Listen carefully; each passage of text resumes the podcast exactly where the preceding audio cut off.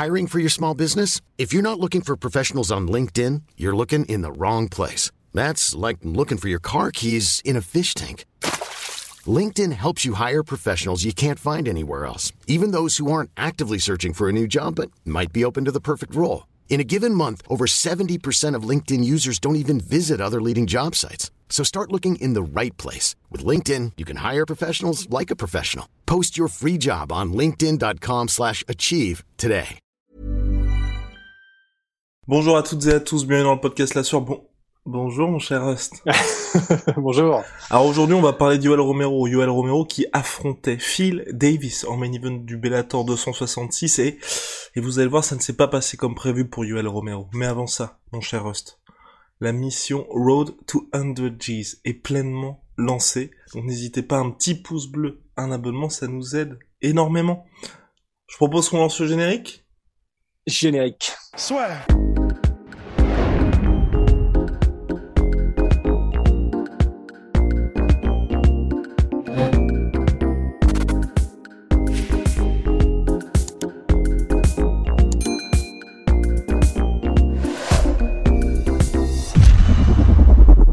Alors donc Yoel Romero, Rust, euh, je ne veux pas être assez... euh, avoir un discours alarmiste.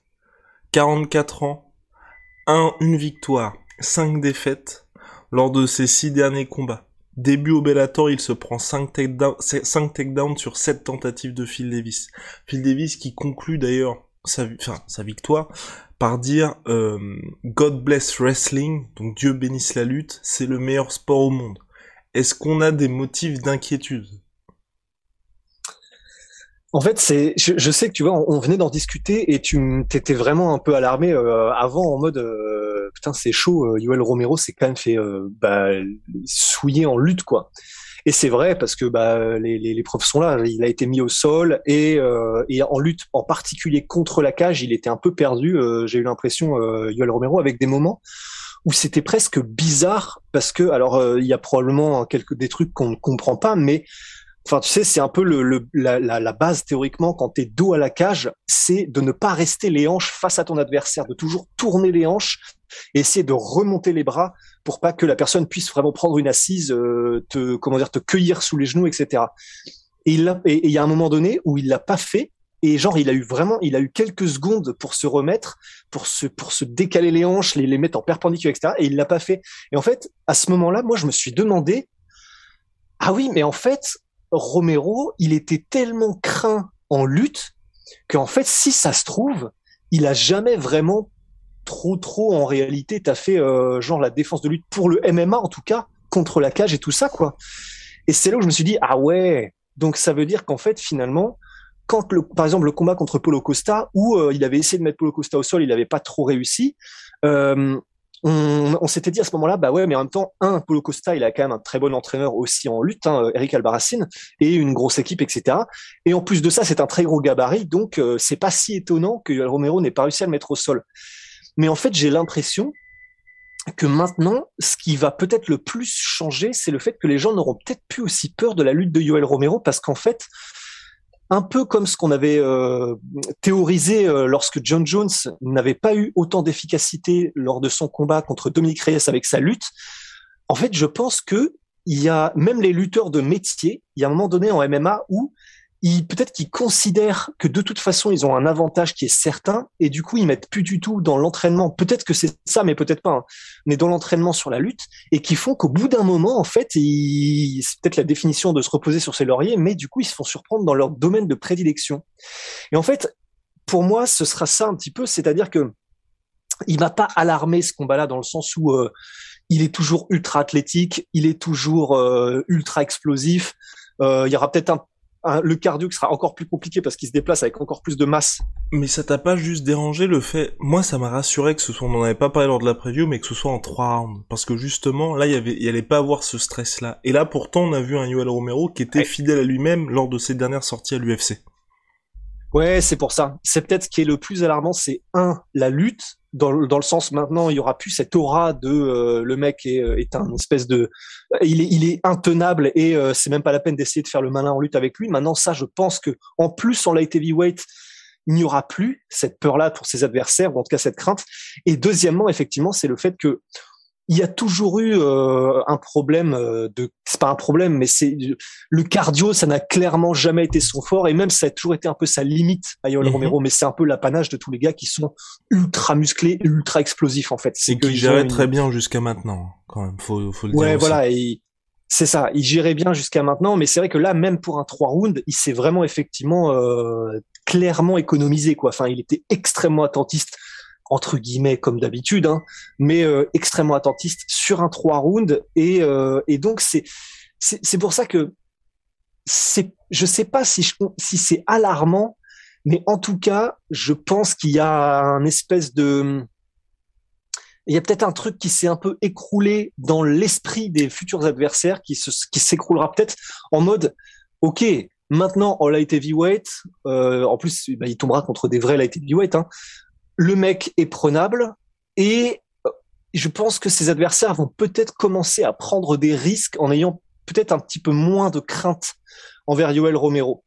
Et c'est peut-être ça qui, qui est le plus alarmant pour lui, c'est que je pense que maintenant, à partir de maintenant, l'aura a peut-être un petit peu diminué, l'aura de, euh, de Terminator, de Destructeur, de, de, de tout ça quoi. Je pense que maintenant, les gens vont peut-être y aller un peu plus quoi. Et pour ne rien enlever à Phil Davis, hein, c'est l'un des meilleurs justement lutteurs en tout cas en MMA, très excellent parcours universitaire en lutte et qui là justement après euh, une défaite contre Vadim, Vadim Nemkov s'est dit bah je vais remettre l'accent sur la lutte pour m'offrir un nouveau title shot chez les light heavyweight parce qu'il en a les capacités. Donc là maintenant il a vraiment fait mis l'emphase là-dessus et ça s'est vu contre Yoel Romero. Euh, où va-t-on maintenant pour Yoel Romero Bellator? Ben, en fait, personnellement, j'aimerais bien qu'il affronte pas forcément un nom, juste un mec euh, qui lui permette de soit de faire un highlight si jamais il gagne, mais si jamais il ne gagne pas, ben au moins on aura la certitude que là ça va, ça va, ça y est, c'est un peu le début de la fin euh, pour Yoel.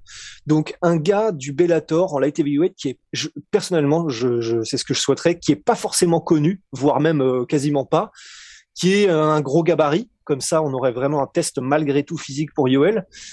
Et euh, et juste pour voir ce que ça fait en fait, parce que bon, quoi qu'il arrive, et, et euh, comment dire, préférablement aussi un mec qui, qui est connu pour euh, amener un peu l'action. Parce que comme ça, on aurait un vrai test pour Yoel, ce serait un combat spectaculaire. Soit ce serait un highlight avec un KO de Yoel ou, un, ou une démonstration, soit ce serait probablement un KO ou une démonstration de son adversaire. Et on en aurait le cœur net sur ce qui est toujours capable de faire Romero ou euh, désormais, ça va être très compliqué parce que, un peu à la manière de Karitonov, quand il est arrivé au Bellator, il s'était pris un KO contre, je crois, euh, Javi Ayala ou un truc comme ça. Enfin, c'est assez courant, mais ouais, mais effectivement, voilà, juste un combat contre un no-name, mais un no-name solide, qu'on en ait le cœur net et ou que ça fasse un, un, highlight quoi. Parce que Anthony Johnson, je pense que là c'est un peu mort du coup, ils sont sur des trajectoires différentes. Le title shot, euh, c'est même pas la peine pour l'instant, je pense. Johnson, mon cher ce qui est qui a déclaré forfait de son title shot contre Vadim Nemkov dans le cadre du tournoi du Bellator parce qu'il est malade actuellement Anthony Johnson. Donc ça pourrait être possible. Et justement par ah rapport à ça moi je voulais en parler surtout du c'est arrivé euh, hier hein, donc euh, rien d'alarmant bien évidemment puisque Rust était sur d'autres projets. Euh, non moi je voulais parler de la malchance du Bellator quand même. À la base, on en parle à chaque fois, mais les mecs sont maudits. À la base, il devait avoir Romero Anthony Johnson au premier tour du tournoi Light Heavyweight. Yoel Romero est forfait suite à une blessure à l'œil. Anthony Johnson s'impose bon gré mal gré dans un combat qui est quand même assez chaud pour lui, où il arrive à inverser la tendance et à mettre KO son adversaire, et là il doit affronter Nemkov pour le title shot, et donc dans le cadre du deuxième tour du tournoi. Anthony Johnson est forfait, Romero ne participe pas au tournoi, et Romero perd ses débuts au Bellator. En fait, c'est il y, a, un moment, on en parle souvent un petit peu de cette euh, entre guillemets malédiction du Bellator, mais on avait aussi déjà évoqué le fait que c'est peut-être il y, a, forcément un peu de malchance pour certaines choses, mais il y a peut-être aussi le fait que comparé à l'UFC, j'ai l'impression que les combattants, quand, et surtout les combattants de très haut profil, quand ils viennent au Bellator, il y a un petit côté, on se relâche en fait. Je pense aussi, qui fait que euh, bah, il y a peut-être certains combats d'où euh, les Mais tu l'as vu ça là pour Romero ou pas? Ce côté euh, relâchement? Ben, Je non, pas forcément, mais disons le fait qu'il y ait autant de, tu vois, tu as parlé de euh, Anthony Johnson, tu as parlé, là, il y a Romero qui vient de perdre, il y a euh, énormément de combattants, on les cite plus, mais euh, qui venaient de l'UFC et qui ont eu des, des, débuts et une carrière très mitigée au Bellator. Je pense aussi qu'il y a un petit peu ce côté, ben, peut-être un petit peu relâchement, un peu comme, je le cite tout le temps, mais parce que pour moi, ça a été une révélation quand j'ai entendu ça il y a quelques années, comme Crocop qui disait quand il est sorti du Pride et qu'il est arrivé à l'UFC, mais que l'UFC, c'était pas encore genre le, le, l'organisation numéro un sans aucun doute que ça, que ça n'est aujourd'hui. Et Crocop avait dit, euh, bah ouais, je suis arrivé traité comme un roi, mais en fait, comme je sortais de la plus grosse organisation, bah en fait, je m'entraînais un peu moins, j'étais un petit peu moins euh, à fond, quoi. Et en fait, maintenant, j'ai l'impression que les combattants au c'est peut-être un petit peu ça aussi lorsqu'ils sortent de l'UFC. Alors, il y a aussi le fait que généralement, ce sont des combattants qui sont en fin de carrière, c'est sûr, c'est évident. Mais malgré tout, j'ai l'impression que que ce soit au niveau de euh, leur leur euh, entre guillemets euh, promptitude à déclarer forfait sur des combats, ce qu'ils n'auraient peut-être pas fait à l'UFC, peut-être sur leur intensité d'entraînement, je sais pas. Mais j'ai l'impression qu'il y a de la malchance, c'est clair, pour, pour pas mal de trucs pour le Bellator, mais il y a aussi, j'ai l'impression aussi, cette manière d'aborder leur carrière lorsqu'ils vont au Bellator, des, combats, des anciens combattants UFC, des anciennes superstars, quoi. En tout cas, affaire à suivre pour eux. de mon côté, moi, je suis un petit peu inquiet, mine de rien, pour Yoel Romero, parce que là, euh, il va pas rajeunir. Il a expliqué qu'il voulait être un peu le George Foreman de... Euh, pardon, Bernard Hopkins, autant pour moi, de du MMA et de combattre jusque dans ces dans ces années euh, bah, quinca de tout, de toute façon, un quinquagénaire au euh, au Bellator, là ça a l'air d'être un petit peu compliqué et je suis d'accord avec toi, c'est vrai que là ce serait bien que le Bellator lui donne quelqu'un pour qu'il pour qu'il fasse un petit highlight et qu'on sache vraiment où il en est. Là contre Phil Davis, c'est l'un des meilleurs light heavyweight du Bellator, donc pas encore d'inquiétude même si par rapport à ce qu'il y avait avant, c'est un petit peu décevant à mon sens. Et puis pour Phil Davis, pareil, enfin je... Ouais, bon. Là, euh, enfin, je... c'est compliqué il a fait un bon combat, Hein. Ouais, il a fait un bon combat, avec toi. Ouais.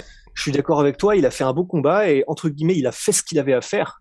Euh, il a été relativement précautionneux, mais en même temps, voilà, il a, il a montré sa domination dans tous les secteurs du game. Donc euh, non, non, c'était euh, à part effectivement quelques alertes où tu sentais que quand même euh, il n'avait pas envie de se faire toucher trop clairement par Romero, mais il a voilà, il a il a géré, il a il a fait pas mal de, de une deux, certains ont touché, il a été précautionneux, mais il a dominé comme il fallait, marqué les points où il fallait. il a effectivement mis des jeux, des magnifiques power takedown, power double contre Romero, ce qui est quand même vraiment balèze. Il l'a maintenu contre la cage, etc. Enfin, voilà, c'est il, a vraiment fait le travail comme il fallait, Phil Davis. Hmm. mais euh, aussi bizarre que ça paraisse, parce qu'on parle quand même de Duel Romero, j'ai presque envie de dire, du coup, je sais même pas si on peut en tirer quelque chose de cette victoire, en fait. Tellement il avait l'air d'être euh, physiquement au-dessus, et, euh, et au final, bah, du coup, c'est voilà, il est un peu rentré comme dans du beurre. Donc, ça fait une victoire contre un gros nom, mais il a pas non plus poinçonner le truc en finissant Yoel Romero et en faisant ça. Donc euh, je sais, je sais pas trop. Enfin, pour moi c'est bien joué pour lui, il a magnifiquement géré, mais je sais pas si, euh, je sais pas si on peut en tirer grand chose quoi.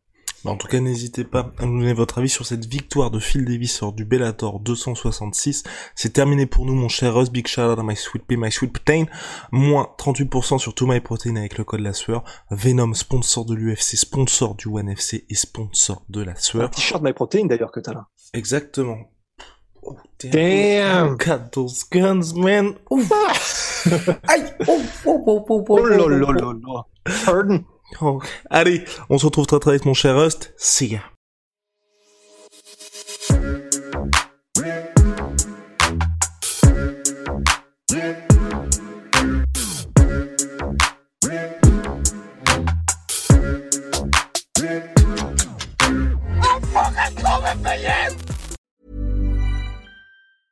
secret to summer ready skin is here. Osea's number one best selling Andaria algae body oil, clinically proven to instantly improve skin elasticity and transform dry skin to silky, soft, and unbelievably glowing. Its signature scent of freshly squeezed grapefruit, cypress, and mango mandarin transports you to sun kissed summer days. Get healthy, glowing skin for summer with clean vegan skincare from Osea. Get 10% off your first order site wide with code GLOW at OseaMalibu.com.